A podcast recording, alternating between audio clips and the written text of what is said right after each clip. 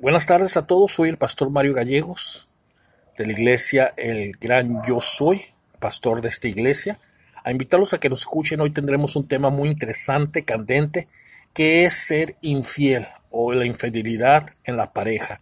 Es un tema fuerte, vamos a, entender, a desglosar conforme a la palabra lo que significa eso y sobre todo los invitamos hoy a las 7 pm hora Pacífico. Gracias por escucharnos. Gracias por conectarse en esta tarde. Dios los bendiga. Los bendecimos en el nombre de Cristo Jesús. Gracias.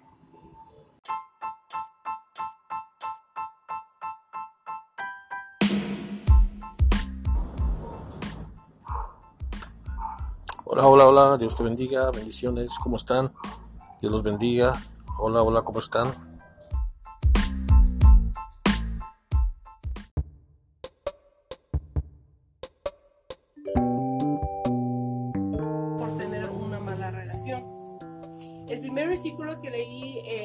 8.3.11 nos explica, nomás no, no lo voy a leer, pero nos habla cuando nuestro Señor Jesucristo estaba y, lo, y estas personas trajeron a esta mujer que la habían encontrado en adulterio, porque la costumbre era que si alguna mujer la habían encontrado en adulterio, la peleaban.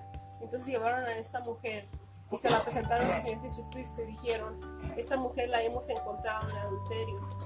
Entonces eh, nuestro maestro nuestro Señor me dijo que tiraran la, la, piedra, el primero aquel que se encontraba sin pecado, ¿verdad? Porque ellos habían llevado a esta mujer a acusarla de que ella había cometido adulterio, que es un pecado. Entonces él les contestó y dijo, pues tiren la primera piedra aquel que no ha pecado. Y obviamente la conciencia empezó a trabajar en ellos diciendo, no, pues nosotros no somos libres de pecado, todos hemos pecado. Y entonces cuando se fueron los hombres, nuestro Señor Jesucristo la agarró y le dijo que no pecara más, que Él no la iba a condenar, pero que no pecara más. Entonces, obviamente, ¿así pasó? Uh, hay algo muy interesante lo que está diciendo mi esposa.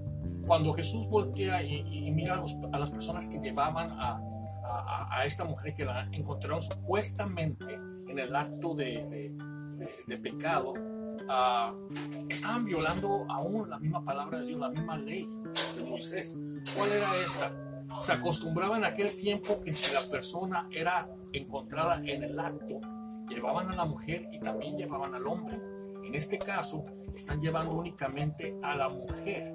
So, esto nos indica que probablemente hay alguna sospecha que esto era una trampa, un engaño que le estaban haciendo a nuestro Señor Jesucristo a ver cuál era su contestación, ya que le preguntaron a él, conforme a la enseñanza y conforme a la ley de Moisés, dice que cualquier mujer que se encuentra en acto de adulterio debe de ser apedreada. Y le preguntan a él, ¿y tú qué dices? ¿Qué piensas? Como dice mi esposa, él les dijo, el que esté libre de pecado, lance la primera piedra.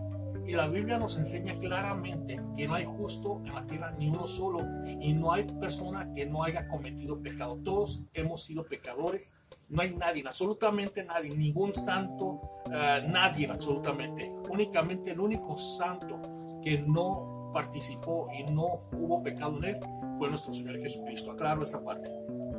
Así es. Y entonces le dijo que él, él no la iba a condenar, pero que se levantara y que no más, que, que fuera adelante, pero que no lo volviera a hacer. Entonces aquí ese, ese tema de la infidelidad, nosotros tampoco lo estamos para condenar a nadie. Nosotros no somos, si nuestro Señor Jesucristo no lo hizo, bueno, nosotros vamos a condenar a personas que han sido víctimas de una infidelidad o han cometido infidelidad. Pero es un tema que han, a través de este infidelidad muchos matrimonios se han roto, se han divorciado y, y muchos matrimonios están pasando por esto y han sido realmente lastimados. Entonces por eso es que estamos trayendo este tema. Cualquier cosa que ustedes quieran comentar o preguntas, pueden escribirla ahí. Por eso lo estamos haciendo en vivo. Y como estaba leyendo al, al principio, hay un 35% de infidelidad más en los hombres y el 25% en la mujer. Quiere decir que los hombres son más infieles que las mujeres es igual, hombre o mujer. ¿verdad? Hoy la infidelidad se puede ver a través de la internet. Muchas personas han, han sido, este, se han dado cuenta de infidelidades a través ahora de todos estos sitios que tenemos de Facebook, de Instagram, de WhatsApp, de todos, de muchas redes sociales. Eh, la infidelidad se ha subido a un número muy alto porque se ha expuesto esta, esta forma de ser infieles a, sus personas, a sus parejas, a través de los internets, a través de los Facebooks. Entonces ah, es, es, un, es, un, tema muy delicado, pero que sigue afectando y muchas personas y muchos matrimonios están sufriendo por, por motivo de, de la infidelidad. ¿Puedo hacer una pregunta? Adelante. Pero en sí, la palabra infidelidad o ser infiel, ¿qué significa? Simplemente, ¿qué es lo que significa? La palabra infidelidad o ser infiel significa únicamente una palabra sencilla, falta de compromiso hacia otra persona o hacia algo que está comprometido. Eso es. Infidelidad significa falta de compromiso. Y el ser fiel indica que eres una persona comprometida, es lo contrario. La infidelidad es falta de compromiso hacia algo o hacia tu pareja. Adelante. Así es. Aquí escribimos también, hay tres tipos de infidelidad. La primera es la sexual, la segunda, la emocional, la tercera es la mixta. La primera es la sexual porque quieren probar algo diferente. La emocional es porque están infelices con su pareja.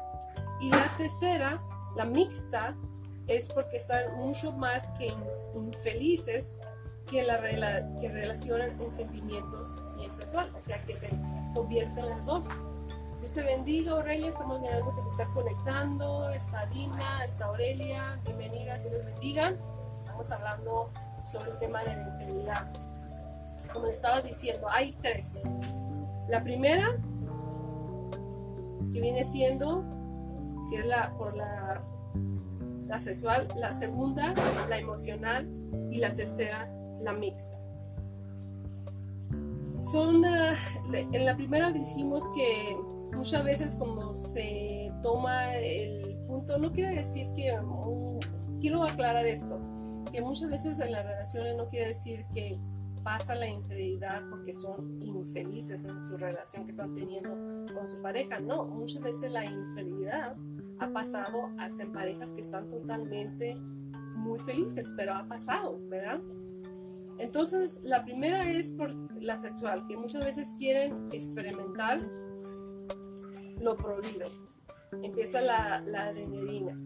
Ah, cuando es ah, lo sexual, muchas veces son adicciones también tienen, ¿verdad? Y llegan al matrimonio, llegan a comprometerse ya con una persona, pero muchas veces ellos tienen adicciones que muchas veces también se puede llamar una adicción sexual, ¿verdad? Entonces empiezan a buscar algo más que ellos no tienen en su casa, algo más que no tienen con su pareja. Y eso no quiere decir que no amen a su pareja, sino que esa persona o él o ella ya traen esas adicciones. Cuando llegan a comprometerse con una pareja, es para ellos difícil totalmente ser leal a solamente a esa pareja. Hay que ver varias cosas. Este, en la infidelidad, también la infidelidad es diferente entre un hombre y una mujer. La infidelidad en una mujer y en un hombre. La mujer, la infidelidad se mueve sobre todo en los sentimientos y en las emociones en lo que siente su mente, no tanto en lo sexual, es en las emociones y en los sentimientos. Y cuando una mujer, le, el hombre le es infiel, como reacciona conforme a sus emociones y sentimientos, muchas de las veces es más difícil que perdone una infidelidad. En cambio, el hombre no reacciona tanto por sus emociones y, sentimientos, reacciona únicamente por el instinto sexual.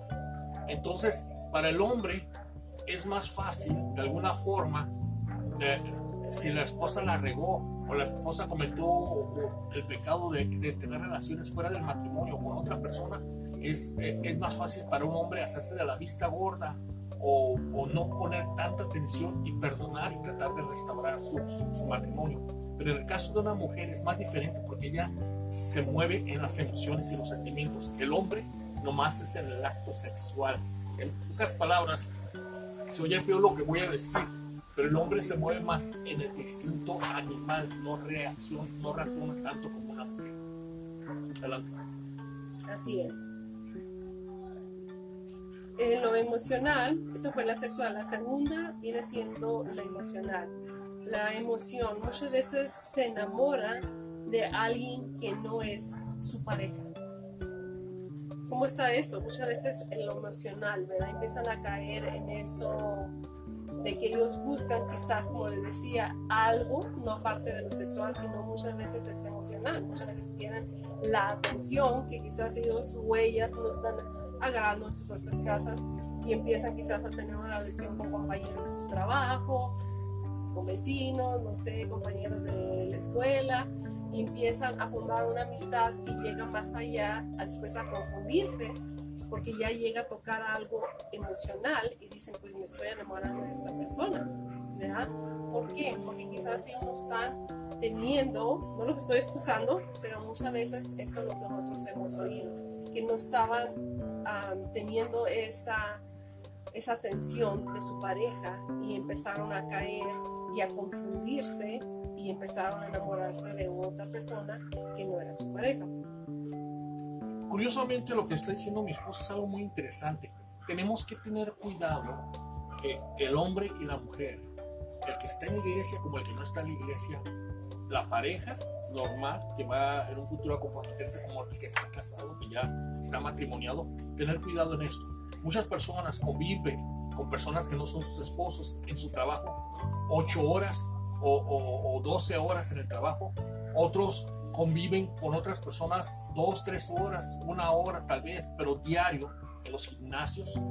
Otras personas ah, conviven en diferentes formas. Algunos se van a cafés como Starbucks en otros lugares a tomar un café y a sacar su trabajo y ahí conocen personas y comienzan a platicar. Y hay veces que hay como una química, hay como un contacto, que la persona se identifica curiosamente con otra persona que no es su esposo o su esposo, que les gusta los, los mismos hábitos, les gusta absolutamente todo igual que el otro y se sienten cómodos, se sienten a gusto.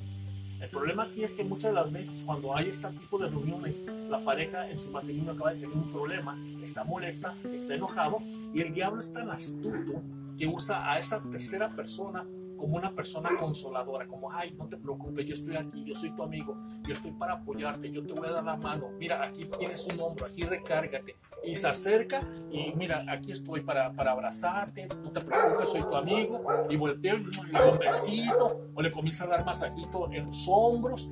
Y la mujer que está lastimada o el hombre que está lastimado, ¿qué crees que hace? Se deja y se siente a gusto. Pero cuidado, porque en el contacto con las manos, en el otro cuerpo, hay algo que se llama transferencia de espíritus. Y si esa persona en lo espiritual tiene el espíritu, eh, el demonio de, de, lascivia, ¿qué crees que está transmitiendo esa pareja que, tiene necesidad? Ese espíritu. Al rato esa persona va a ser muy normal que mira al otro y, lo comienza a abrazar, sino que no es esposo, como buenos amigos, eh, un besito en la, en la, mejilla, agarradita de manos, y al rato, cuando menos se nos espera, ¡pum! Cae. Así es. La mayoría de las personas que cometen infidelidad están al disgusto por lo que se han convertido, por las cosas que han dejado atrás y piensan que han encontrado en otras personas que le digan lo que quieren escuchar.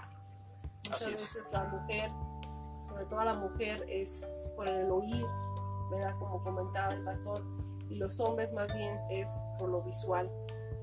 Déjame decir algo bien interesante, algo que me emociona aquí y es algo muy interesante. El hombre puede hablar en el día probablemente unas 150 palabras o 200 palabras, mientras la mujer puede hablar 3.500 palabras. La mujer le gusta más comunicarse, al hombre eh, lo básico, lo normal. Entonces, por naturaleza, la mujer es audible. Ah, si hay alguien que, que, que, que, habla muy bonito y sabe usar las palabras, hipnotiza, duerme a una mujer, la cautiva, a pesar de que el camarada o la persona esté horrible, esté feo, pero como dice un dicho, carita, palabra mata carita. Quiere decir que si tiene palabra, no importa que tan feo esté, convence a la mujer. En cambio, el hombre no es tanto por lo que habla la mujer o qué bonito habla la mujer. El hombre es visual, el hombre se va por, por el cuerpo de la mujer, el color de los ojos, su cabello, su confección física. Fíjate qué, qué tremendo, qué diferencia siempre hay entre el hombre y la mujer en ese aspecto, cómo aún en eso Dios nos, nos crió diferentes. Amén. Así es. Y muchos este, matrimonios han pasado por esto y quizás su matrimonio no está en total gozo, en total felicidad que un matrimonio debe estar, porque se han aferrado a seguir ahí en esa relación a pesar de que ha sido lastimada, a pesar de que ha habido infidelidades quizás de ambas partes quizás de una sola parte. Yo no sé si tú eres una víctima o yo no sé si tú eres la persona que ha sido infiel, pero como le decía al principio de ese tema, nosotros no estamos para condenar, sino estamos para ayudar, esperando que esos consejos que estamos compartiendo sean de bendición para ustedes. Amén. Porque si has decidido estar, o sea, la decisión de, de que tú perdones, vamos a entrar no mucho en el tema del perdón, pero sí vamos a hablar algo. El próximo tema que vamos a traer va a ser específicamente sobre el perdón. Pero si tú has decidido, si tú has pasado, has sido víctima o, tú has estado o eres tú la persona que, has sido, que has decidido mantener esa relación, has decidido que este, has perdonado y se vamos a seguir adelante y tratar de dejarlo atrás y muchas veces muchas personas, parejas, tratan de hacer eso. Y realmente yo les aplaudo porque es algo, creo que una de las traiciones más difíciles de perdonar es la infidelidad. Y si tú has sido una persona que ha decidido perdonar, ya realmente les aplaudo porque es, no es fácil, no es fácil. Es algo que se toma mucha decisión, voluntad para hacerlo, ¿verdad? Pero o si puedes, o si eres tú la persona que ha sido infiel y estás cargando con, con, mucha culpa, déjame decirte que es tiempo de que dejes esa culpa afuera y tomes la responsabilidad. Así es, que sea sanado. Que sea la responsabilidad, que sea sanado, ¿verdad? Es lo que estábamos diciendo, porque muchas personas llegan a la relación, llegan ya a tomar a ese compromiso y traen muchos problemas y, y, lo traen al matrimonio, ¿verdad? Y a veces están cargando eso desde la raíz. Muchas veces han traído eso desde la raíz de sus padres o de sus abuelos y lo siguen cargando y ¿qué pasa? Llegas con el, amor de tu vida y tú dices que tú le vas a ser uh, fiel hasta toda tu vida y ¿qué pasa? Fracasas, llega algo y wow, pensabas que no iba a pasar pero ¿por qué? ¿Pero por qué pasa? Es lo que estamos hablando. ¿Cómo podemos superar eso? Si tú eres una persona o eres un matrimonio que han pasado por eso, déjame decirte que hay solución. Sí se puede restaurar ese matrimonio. Te traemos esas buenas noticias. Sí lo puedes hacer. Si tú has tomado decisión, o sea, nosotros nomás aconsejamos, pero ustedes son los que van a tomar la decisión si deciden quedarse en esa relación, si deciden quedarse en ese matrimonio, ¿verdad? Pero si ustedes deciden hacerlo, no lo hagan nada más porque por conveniencia social. Muchas veces matrimonios se quedan en una relación a pesar que han pasado infidelidades, pero viven con unas caras de amargados, viven tan infelices que no nomás son infelices ellos, sino también pasan a que los hijos llegan a ser infelices también porque realmente decidieron quedarse, pero no de corazón, decidieron quedarse, pero por otras conveniencias. De decir, no, pues yo me voy a quedar porque, pues mira, me tiene casa, me tiene carro y pues mejor me hago, me hago como la que no pasó, porque no quiero perder todo lo que tengo. O muchos dicen, no, pues también, pues cómo voy a, a dejar este, a mis hijos sin padre o cómo dejar a mis hijos sin madre, yo no la voy a hacer solo, pues mejor me aguanto y me quedo aquí y se hacen como que nada pasó, tampoco no está bien eso, porque tienen que hablarlo, porque es algo que no nomás se puede, ay, pues ya pasó y ya no voy a platicar. No, es algo que se puede perdonar, pero no se olvida. Entonces es algo que ustedes necesitan ayuda, necesitan consejería por eso damos gracias porque hay muchos consejeros que pueden ayudarle o si quieren eh, espiritualmente consejería de, pastores, pues también se puede dar esa consejería, ¿verdad? Porque puede haber mucha liberación, porque Dios es cuando llega ya a sanar esos corazones que han sido lastimados. Dios te puede ayudar a dejar esta adicción, Dios te puede ayudar a realmente no sentirte culpable por, porque tú has destruido tu matrimonio, porque tú fuiste la que causaste esto, porque Dios te puede ser libre. Y eso vamos a hablar hoy, de eso vamos a estar tratando de hablar que Dios sea el que esté hablando a través nuestras bocas para que llegue a tu corazón, a tu mente, a tu, matrimonio, a tu familia, porque si tú has decidido mantener esa relación y mantenerte firme y pelear por tu matrimonio, adelante, gloria a Dios, porque es hermoso y realmente es de valientes para los que deciden hacer eso. No es fácil, como les digo, pero sí se puede hacer. Con la ayuda de Dios, es la palabra de Dios, que todo es posible. Así que si tú decidiste, adelante, mi hermano, hazlo de corazón, pero no quiero que tomes una decisión que digas, ay, no, es que no, pues no tengo otra opción y me tengo que quedar, aunque me haya hecho. O sea, no, no, porque eso, créelo, mi hermano, que te vas a cansar, no vas a dar mucho. Y realmente, si tú has decidido estar con, esa, con tu pareja, es para que los dos luchen, pero para pero, pero que los dos se den ese perdón, pero mutuamente y de corazón, sinceramente. Oye, pero la Biblia dice claramente que debemos aguantarnos, que debemos de quedarnos con nuestra pareja, no importa lo que pase, las buenas y las malas, hasta que la muerte nos separe. Pero les tengo una sorpresa. Está mal interpretada esa parte de las escrituras. Por desgracia, la iglesia tradicional nos ha enseñado eso.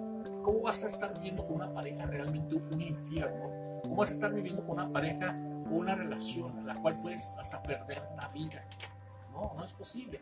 Dice que cuando José se enteró de que María, la madre de Dios, estaba embarazada, pues uh, él llenó una carta de divorcio, porque de otra forma le iban a pegar, le iban a matar, y en esa forma eh, la cubría, la protegía.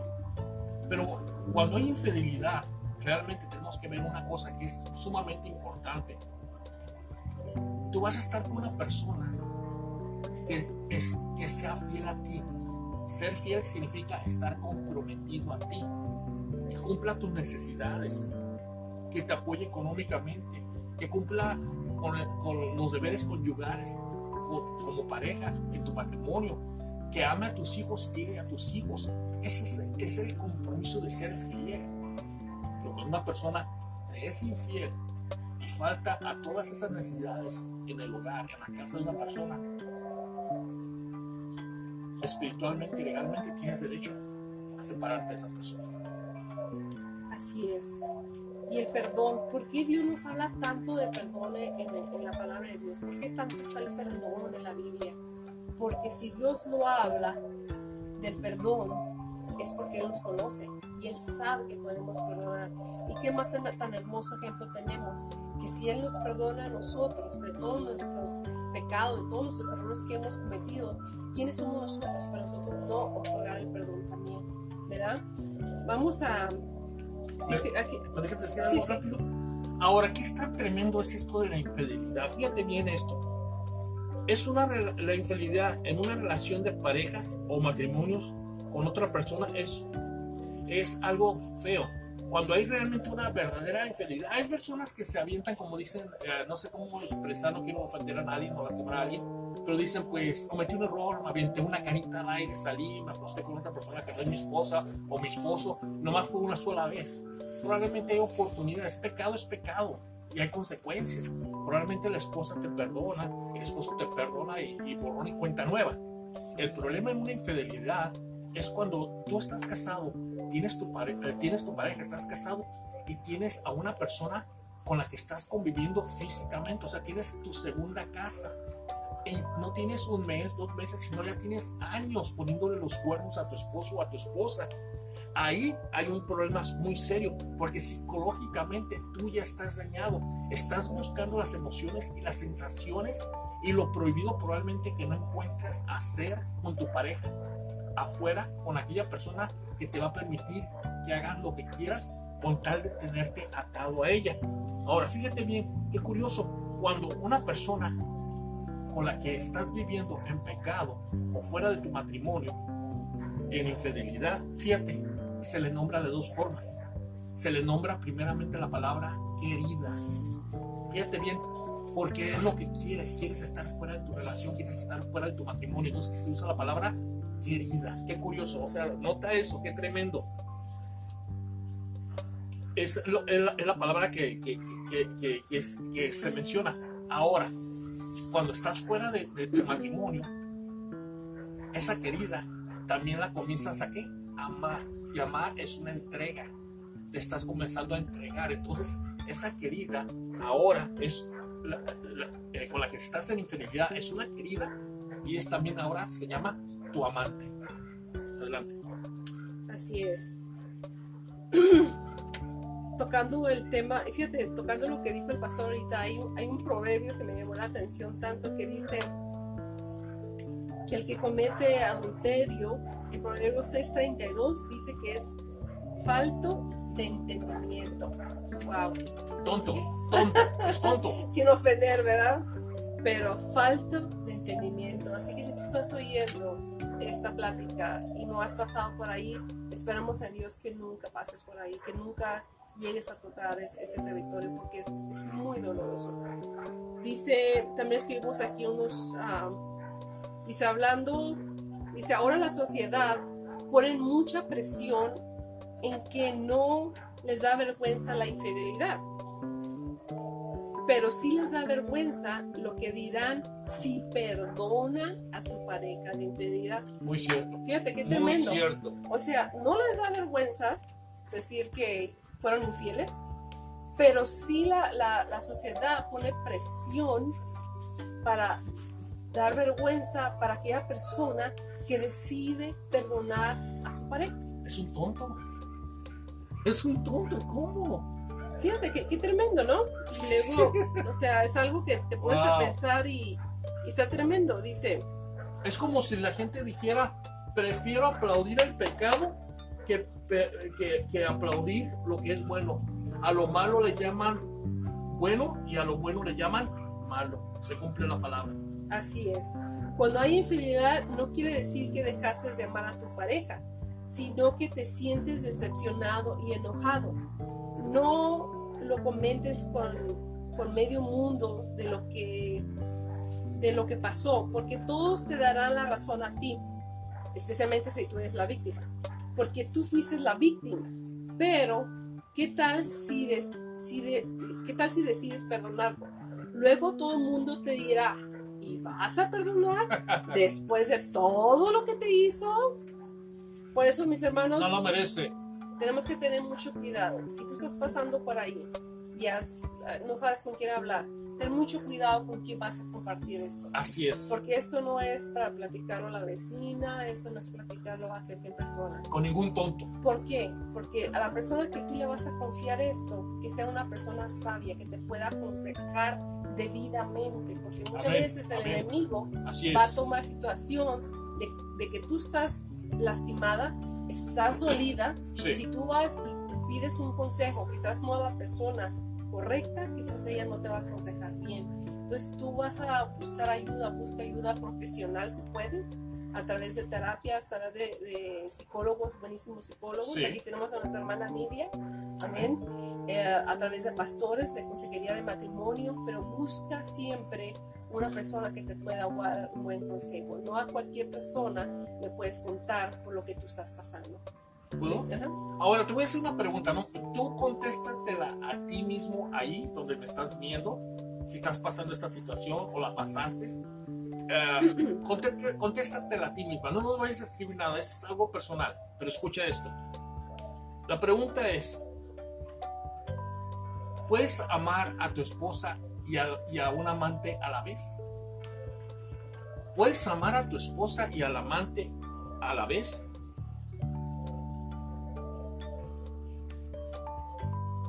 Sí. Puedes seguir queriendo a tu esposa, pero ahora puedes comenzar a amar a tu amante. Porque cuando pasa esto, el hombre o la mujer busca lo prohibido lo que no encuentra en casa, lo encuentra afuera. Sí puede querer a su pareja, a su esposo y a su esposa, pero comienza a amar a su amante. O sea, amar es una entrega total. Está tremendo. Ahora, te hago una pregunta. Ok, mi esposa dijo que, que si vas a perdonar a una persona, lo hagas realmente, que para los ojos de muchas personas eh, eres tal vez una tonta, una demente, ¿cómo lo vas a perdonar si te puso los cuernos, sea hombre o sea mujer? Pero el problema es los síntomas. los síntomas que pasa una persona cuando de alguna forma trata hacer lo imposible por perdonar a su pareja y comenzar borrón y cuenta nueva. En una persona cristiana no es fácil, es difícil. Ahora imagínate, en una inconversa es casi imposible. Pero mira los síntomas que hay. Los síntomas que tiene esta persona en ese momento que perdona y en adelante, si no tiene la ayuda de Dios, lo primero es eh, esa persona va a comenzar a guardar distancia de otras personas, se va a comenzar a alejar. El segundo síntoma, esa persona constantemente va a tener una actitud de enfado, va a estar enfadada con, con ella misma y con los demás. Siempre va a ser una persona, en la mayoría de los casos, que se va a sentir triste. Otro es una persona que no olvida, es rencorosa, va a guardar rencor en su alma, en sus emociones. Siempre va a tener desconfianza y miedo de qué va a pasar, de qué va a seguir adelante.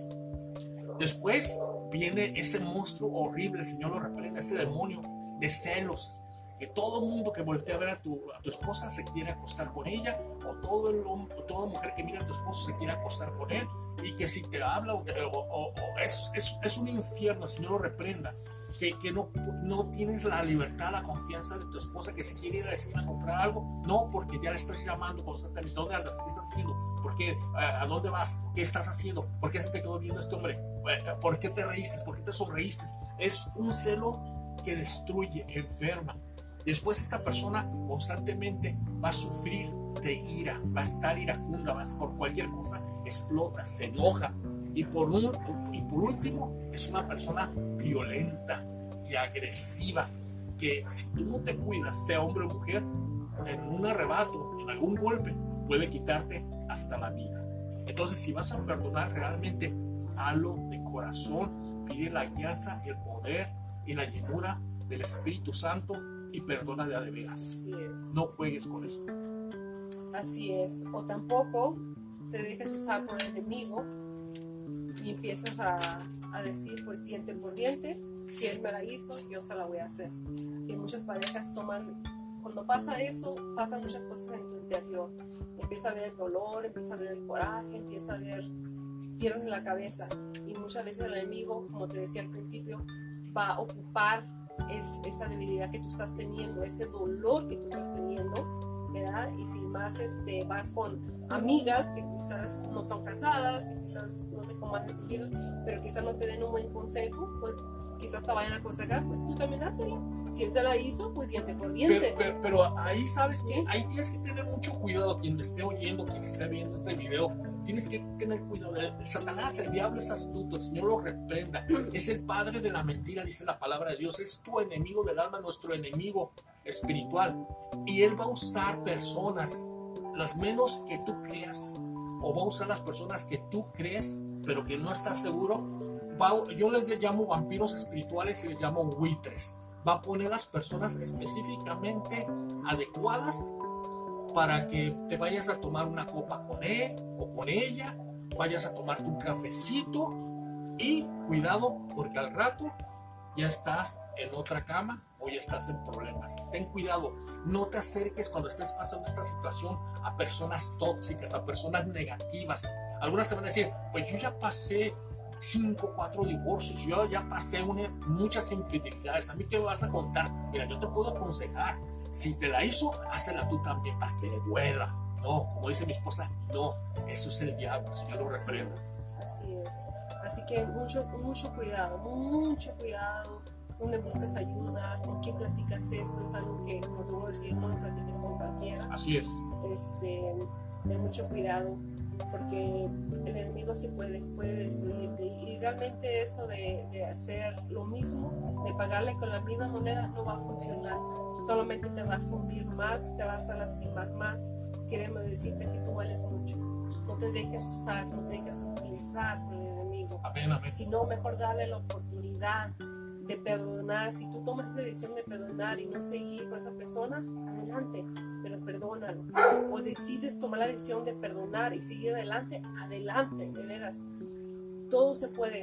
Si tú realmente pones ese corazón dispuesto, pero realmente dejas que Dios sane tu corazón. En ese momento no se pueden tomar decisiones. Yo siempre le digo, no vayas a tomar una decisión rápidamente. Deja pasar un tiempo, deja que Dios sane esa vida. Y ya Dios te va a ir guiando en la decisión que tú debes de tomar.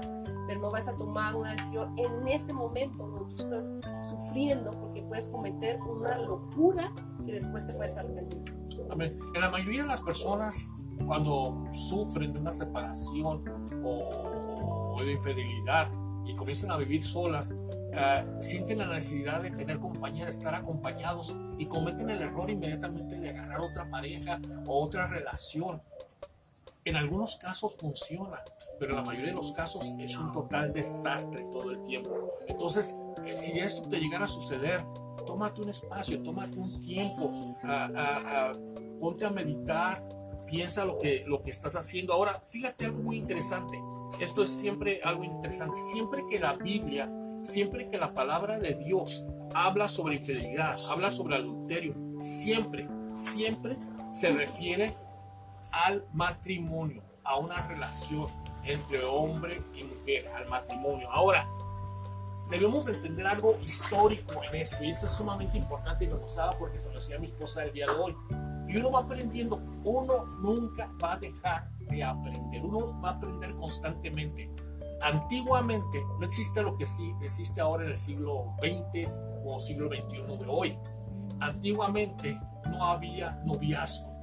En pocas palabras, por ejemplo, si yo hubiera vivido en los tiempos de Jesucristo, de aquellos tiempos, y a mí me gustaba Mali, de alguna forma, y yo le echaba el ojo, iba con sus padres y le decía, su hija me gusta, creo que está en tiempo de casarse y yo tengo no sé cuántos corderos y cuántas ovejas, tengo, unas, tengo esta cantidad de oro o de plata, ¿cuánto usted quiere por su hija? Era como un dote, con algo que tú podías responder. Entonces en aquellos tiempos realmente no conviviste con la mujer, qué difícil era en aquel tiempo. Ahora no pasa así. Ahora tú puedes andar con una persona tres meses, cuatro. He conocido personas que tienen hasta cinco o seis años y se casan y todavía no se conocen. Imagínate qué difícil era entonces. Súper difícil, muy difícil. Y creo, pastor, que todavía en varios países se acostumbra esa costumbre, ¿eh? Que los casan sin, no saben ni con quién te vas a casar, y ya le tienen el marido o la esposa con quien se van a casar. Imagínense. ¡Wow! ¡Qué tremendo! ¿no? Es, eh, está tremendo. Aquí comentaron, aquí comentó Dina, dice, sí, si hay posibilidad de restauración, uno de los dos tiene que pagar el precio. Si no, entonces todo se acaba. Como me gusta que comenten, ¿eh? Porque podemos, este, muy interesante lo que comentó Dina. Si, si hay posibilidad, dice, a ver, déjame leer otra de restauración. Uno de los dos tiene que pagar el precio, si no, entonces todo se acaba. Exactamente, uno de los dos tiene que pagar el precio es mucho mejor cuando los dos se ponen de acuerdo y los dos ponen de su parte, porque déjame decirte, muchas veces la persona está dispuesta a conquistar esa, esa confianza otra vez.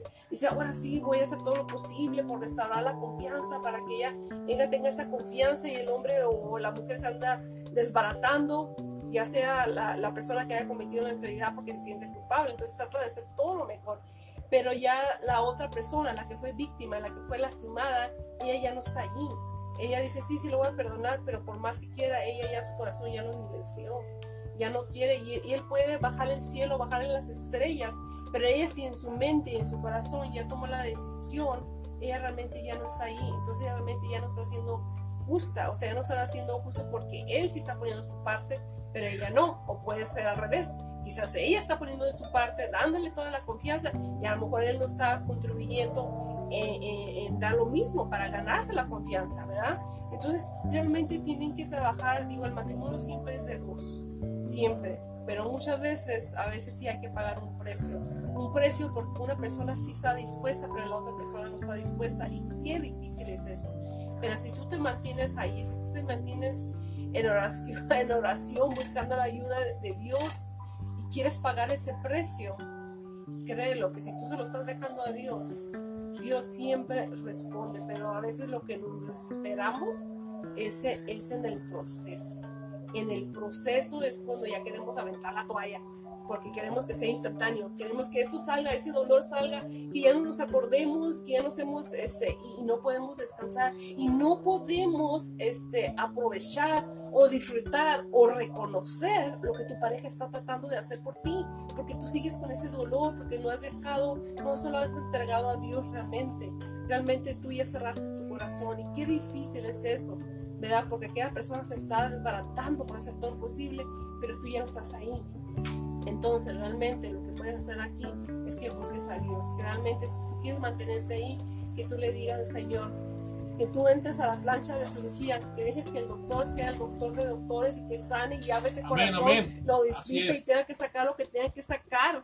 Si tiene que sacar todo ese dolor, ira, coraje, celos, envidia, desconfianza, que lo haga para que deposite el amor, porque dice que el amor todo lo puede y el amor todo lo vence. El amor todo lo soporta.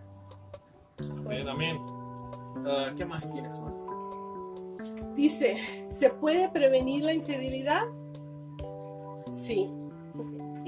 Yo digo que sí. ¿Tú qué dices, pastor? Yo digo que sí, pero se necesita fuertemente mucha comunicación.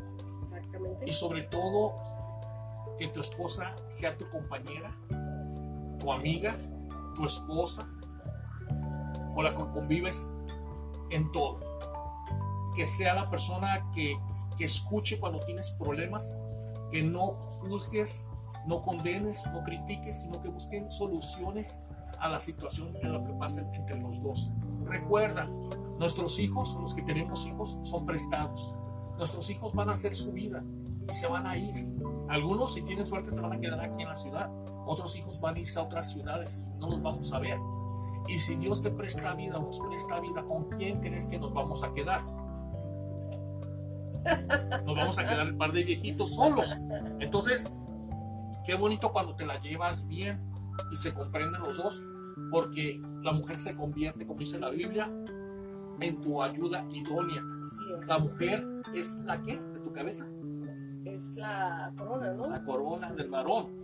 Así es. Entonces yo quiero tener una buena corona, que brille, que sea de un gran valor. Entonces tengo que cuidar a mi pareja o tienes que cuidar a tu pareja como un vaso frágil, como dice la palabra de Dios, como algo delicado. Y la mujer debe de darle su lugar al hombre siempre y cuando el hombre también se dé su lugar. Así es. Entonces, ¿se puede prevenir la infidelidad? Sí. Que ninguno, que ninguno deje de ser esos son los consejos que estamos dando, que ninguno de los dos deje ser uno mismo. O sea, que tú puedas ser quien eres, porque muchas veces cuando llegan a la relación, ya no, esa persona, o sea, fíjate qué tremendo, siempre nosotros cuando damos consejería le, preguntamos, ¿y qué fue lo que te, gustó de él? O sea, ¿cómo te, te, llamó la atención? ¿Cómo te conquistó? Y luego le preguntamos también, ¿y qué fue lo que te gustó de él? Y muchas de las cosas que dicen, que hemos oído que dicen, dice, me gusta su manera de ser, me gusta como es. ¿Y qué pasa? Ah. Y llegan al matrimonio y después ya, ya no esa persona, ya no puede ser esa persona quien es, porque ya a él no le gusta esto, o a ella no le gusta eso. No, no, no, no. Aquí hay algo muy interesante. Y, y en los oídos las mujeres, ¿ok? Van a escuchar un secreto de hombres. Cuando uno busca una mujer, una pareja, se convierte en un cazador profesional. No importa si hay lodo, si hay animales o bestias alrededor, estoy hablando también de personas tóxicas que están con esa persona, tú los eliminas de alguna forma simbólicamente, los vas haciendo a un lado, limpiando el camino para tomar, se puede decir, tu presa, tomar esa mujer como tu pareja. Así de sencillo. Pero cuando ya esa persona es tu pareja, tú has logrado, de alguna forma estoy hablando simbólicamente, tener esa presa, ese amor, que es tu pareja, tu esposa, hay un gran peligro. Después entras en una absoluta confianza de que ella siempre va a estar al 100 a tu lado, que nunca te va a abandonar, nunca te va a dejar, nunca va a salir de tu casa o que no te puede poner los cuernos. Tu trabajo como cazador varón es estar enamorando y cortejando tu pareja como la primera vez que saliste a la casa a buscar y casarla para ti. Así es, ya me habías asustado, pastor, cuando dijo, la casó, dije, oh, ¿cómo? ¿Ya somos presas? Ah, a No, ver, mujeres, se- a ver, sentido figurado, mujeres, sentido figurado. defiendan. no, lo que estamos tratando de ser así, lo que yo decía es que nunca dejen de ser quienes son. O sea que eh, es lo que yo les decía, muchas veces ellos dicen, es que me gusta su manera de ser. Entonces, ¿por qué cambian? ¿Por qué cambian cuando llegan al matrimonio? Sigan siendo quienes son, ¿verdad? Obviamente sin lastimar a tu pareja, pero si fueron unas cosas que ella te conquistó, él te conquistó por la manera de ser, entonces sigue siendo tú, sigue siendo quien eres. Una de las cosas que yo siempre le he dicho a mi esposo es que amo que me deje ser quien soy, ¿verdad? Porque muchas veces llegan a- al matrimonio, llegan a la relación y la mujer después ya se calla, ya no puede hacer esto porque al hombre no le gusta esto y eso. Y, y no tiene, no se puede desarrollar realmente. Y siempre han dicho que detrás de un buen hombre hay una buena mujer. Entonces, varones, les conviene que a la mujer le dejen ser quien es, porque también es beneficio para ustedes, ¿verdad? Así que hay que ser sabios en la relación, pero nunca dejen, nunca, o viceversa, a la mujer también. Muchas veces al hombre quizás le gusta ir a jugar este soccer o le gusta jugar el béisbol, ya después llega la mujer y dice, no, pues no, y, y no le da también este derecho al hombre a hacer este lo que él se le gusta el deporte Pequeños espacios. Está bien porque él, a él le gusta él se siente mejor haciendo ejercicio verdad se siente, o viceversa la mujer muchas veces a la mujer le gusta ir a caminar a correr aquí para pues tú sabes quemar la lonjita entonces ¿verdad? Mientras uno no falte, ¿verdad? Como yo lo que hago, hago mis caseres, limpio la casa, dejo la comida o lo que sea, o, o a veces buscaba tiempo mientras los niños estaban en la escuela, yo me iba a caminar al parque, o tratar de hacer, pero no dejes de ser quien eres, o sea, tú sigues siendo, porque muchas veces llega la opresión, la depresión, porque después empieza a ver eso de que se sienten como que están enjaulados, en vez de que estén disfrutando la relación, el matrimonio, empiezan a sentirse ya oprimidos, se empiezan a sentir atados, porque siempre, casi muchas veces oigo eso, es que él no me deja ser quien soy, o viceversa, es que ella no me deja ser quien soy. Entonces, mis amados, tres consejos. Nunca dejen de ser quienes son. Que puedan hablar de todo. Estamos hablando cómo, cómo podemos prevenir la infidelidad. Nunca dejen de ser quienes son. Siempre no ocasionando problemas a tu pareja, ¿verdad?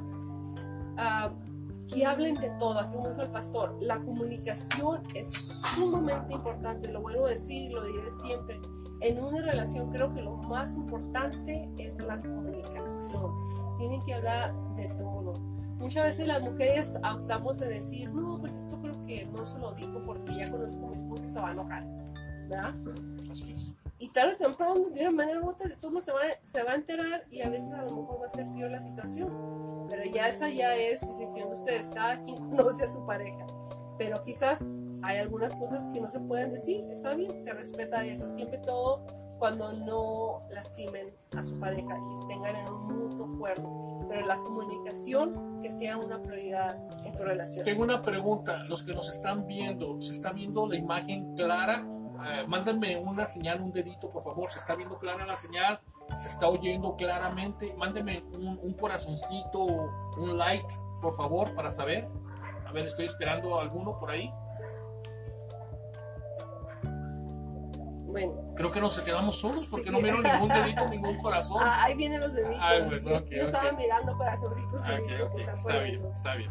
Bueno, dice, ok, estamos, eh, me quedé, eh, que nunca dejes de ser quien eres, que hable de todo la comunicación. Ahí dice, ¿ves? Liz dice, Nidia acaba de decir que sí. Ah, ok, Ahí perfecto. está, ahí está el dedito, ¿ves, pastor? Ok. Ahí está. Es que al pastor le gusta que le echen porras, así que pongan los deditos y avienten los corazones. Se siente bien bonito cuando están aventando todo ahí.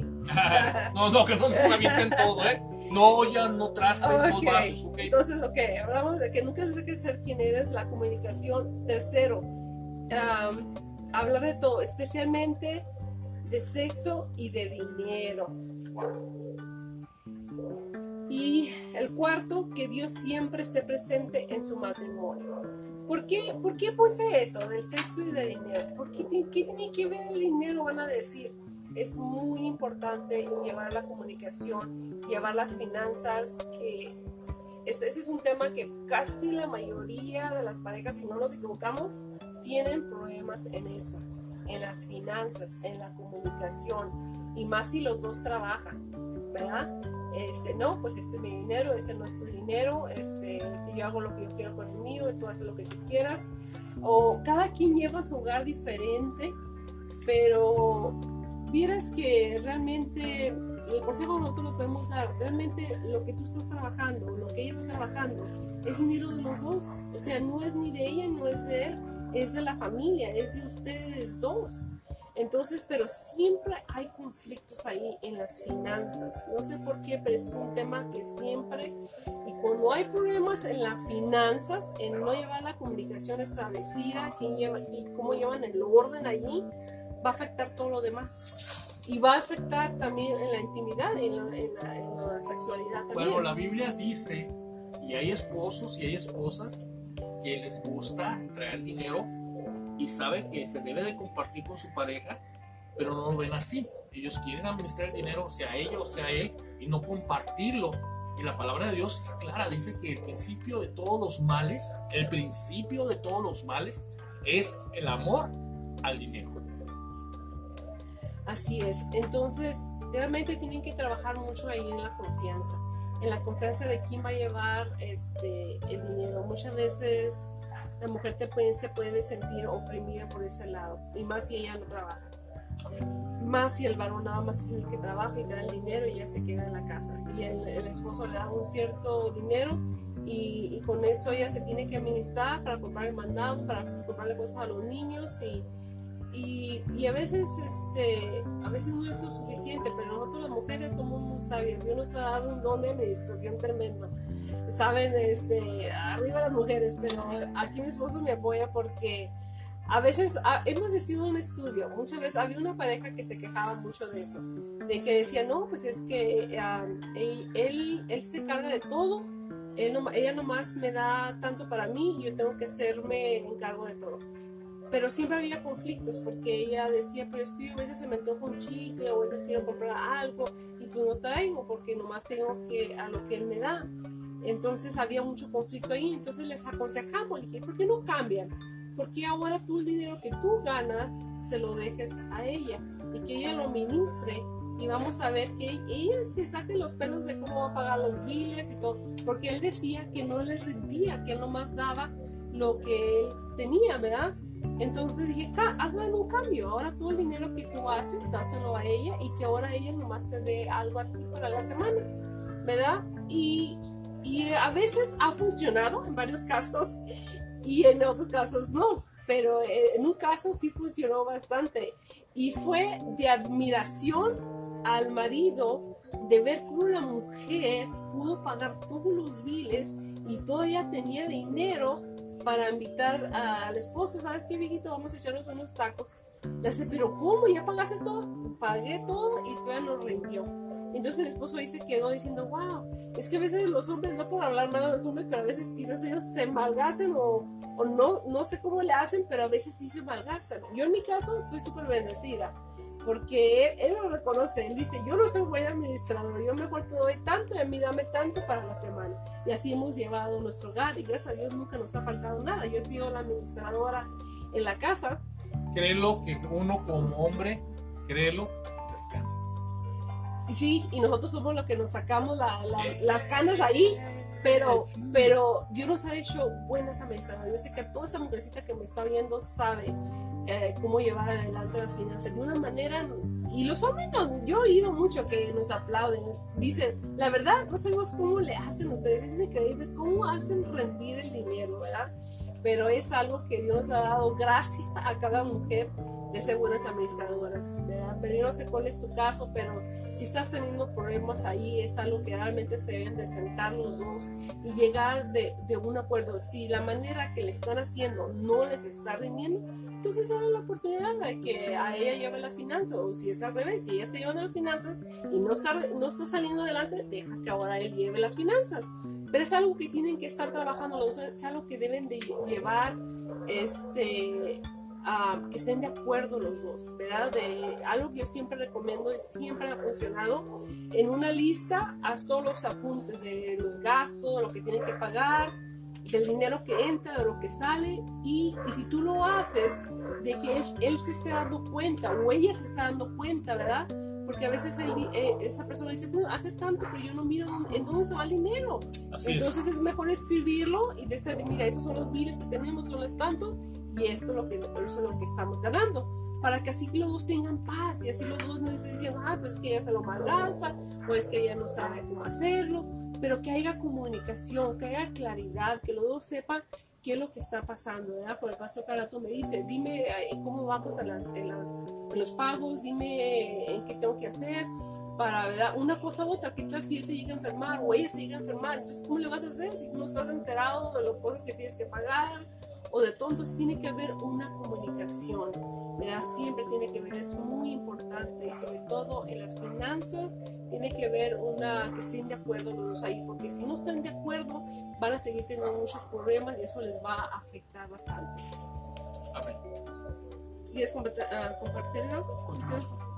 Ay, ya casi ya, ya estoy, ya para terminar, no sé si pasó No sé, yo tengo todo. Ok, este, dice, bueno, y el, el cuarto que puse, que Dios siempre esté, realmente debe ser el primero.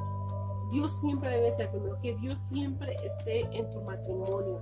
Porque estando Dios en tu matrimonio, va a haber todo eso, va a haber esa confianza, va a haber esa paz, va a haber ese amor, que si no hay amor, Dios puede uh, depositar ese amor otra vez en tu relación. Ahora, ya para terminar, el pastor va a compartir algo, pero yo te quiero decir una cosa, si tú eres, has sido, si tú has sido esa víctima, sí.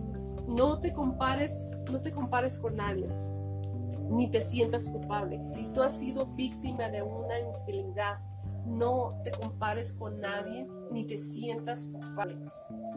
No dejes que esto golpee tu autoestima, sino trátate con cariño. Uh, escucha los buenos consejos, pero al final tú eres lo que toma, tú eres la que toma la decisión. Es muy importante. Tú has sido esa víctima. Muchas veces uh, las que han pasado por, esa situación, este, te tu autoestima se acaba. Es como, bueno, pues si él hizo eso es porque quizás yo ya no soy atractiva quizás y te empiezas a meter mucha culpabilidad en ti. Empiezas, tu autoestima se te va para abajo. No dejes que eso pase, mi amiga. Tú eres muy valiosa, tú eres muy preciosa. Muchas veces, y nosotros nos hemos preguntado, hemos mirado, no sé si tú, ustedes miran uh, artistas, grandes artistas, uh, personas que han estado casados con Miss Universo, que han sido infieles. Eso no quiere decir que pueden estar casados con la mujer más bella y aún así pueden ser infieles. Entonces, eso no, no, que tú no te sientas que fue tu culpa o, o que tú realmente no vales nada porque tú vales mucho. Amén. O ámate mucho, porque yo siempre he dicho que si esa persona, como leímos en Proverbios, que cometen, no estamos condenando, no estoy diciendo lo que dice la palabra de Dios. Y creo que hay palabras más fuertes, pero yo escogí este proverbio que dice que los que cometen adulterio son insensatos. Entonces no seamos insensatos. Tontos. Seamos sabios en nuestro matrimonio, con la pareja que estás, con el esposo que Dios te ha dado. Realmente valóralo, valórala a ella. Ámate a ti. Si tú has pasado por eso, que nadie te, te haga sentir menos porque tú vales mucho. Si Él no te supo valorar, realmente fue un insensato porque no sabe la joya que tiene enseguida de esa persona. ¿verdad? Así que eso no dejas que eso te autodestruya, porque el enemigo, como te digo al principio, puede usar ese dolor para destruirte.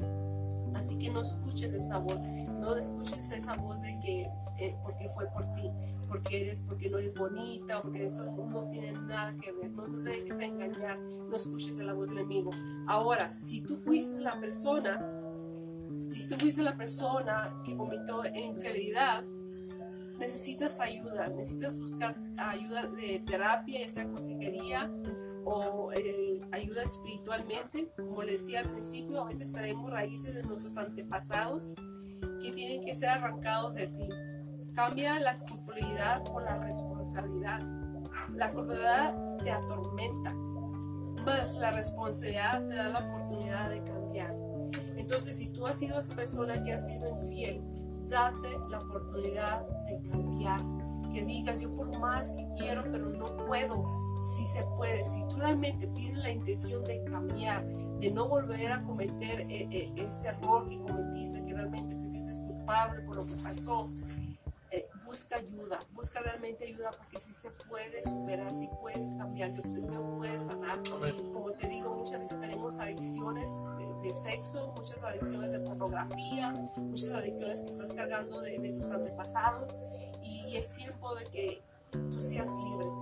Es tiempo de que ya no cargues con esa culpa, que realmente pues dice que cuando Dios nos llama, Él nos llama a ser libres y Dios nos perdona. Así que busca ayuda. Si realmente quieres cambiar y quieres restaurar tu, tu matrimonio, deja que el Señor trate con tu corazón, que trate con esas debilidades, porque todos tenemos diferentes áreas de debilidad que no puedo decir yo por ahí no voy a caminar yo por ahí o no tampoco no estamos para condenar o para juzgar. Solamente las personas que han pasado por una enfermedad pueden entender exactamente de lo que estoy hablando esta noche. Adelante pastor. Sí. Bueno, pues vamos a ver lo que dice la palabra, vamos a concluir con lo que dice la palabra. Después de que yo concluya con esto, yo quiero que mi esposa, por favor, levante una oración fuerte, poderosa, por aquellos que han sufrido o que están pasando un proceso de, infidelidad en este momento o que su relación está mal para que nos fortalezca.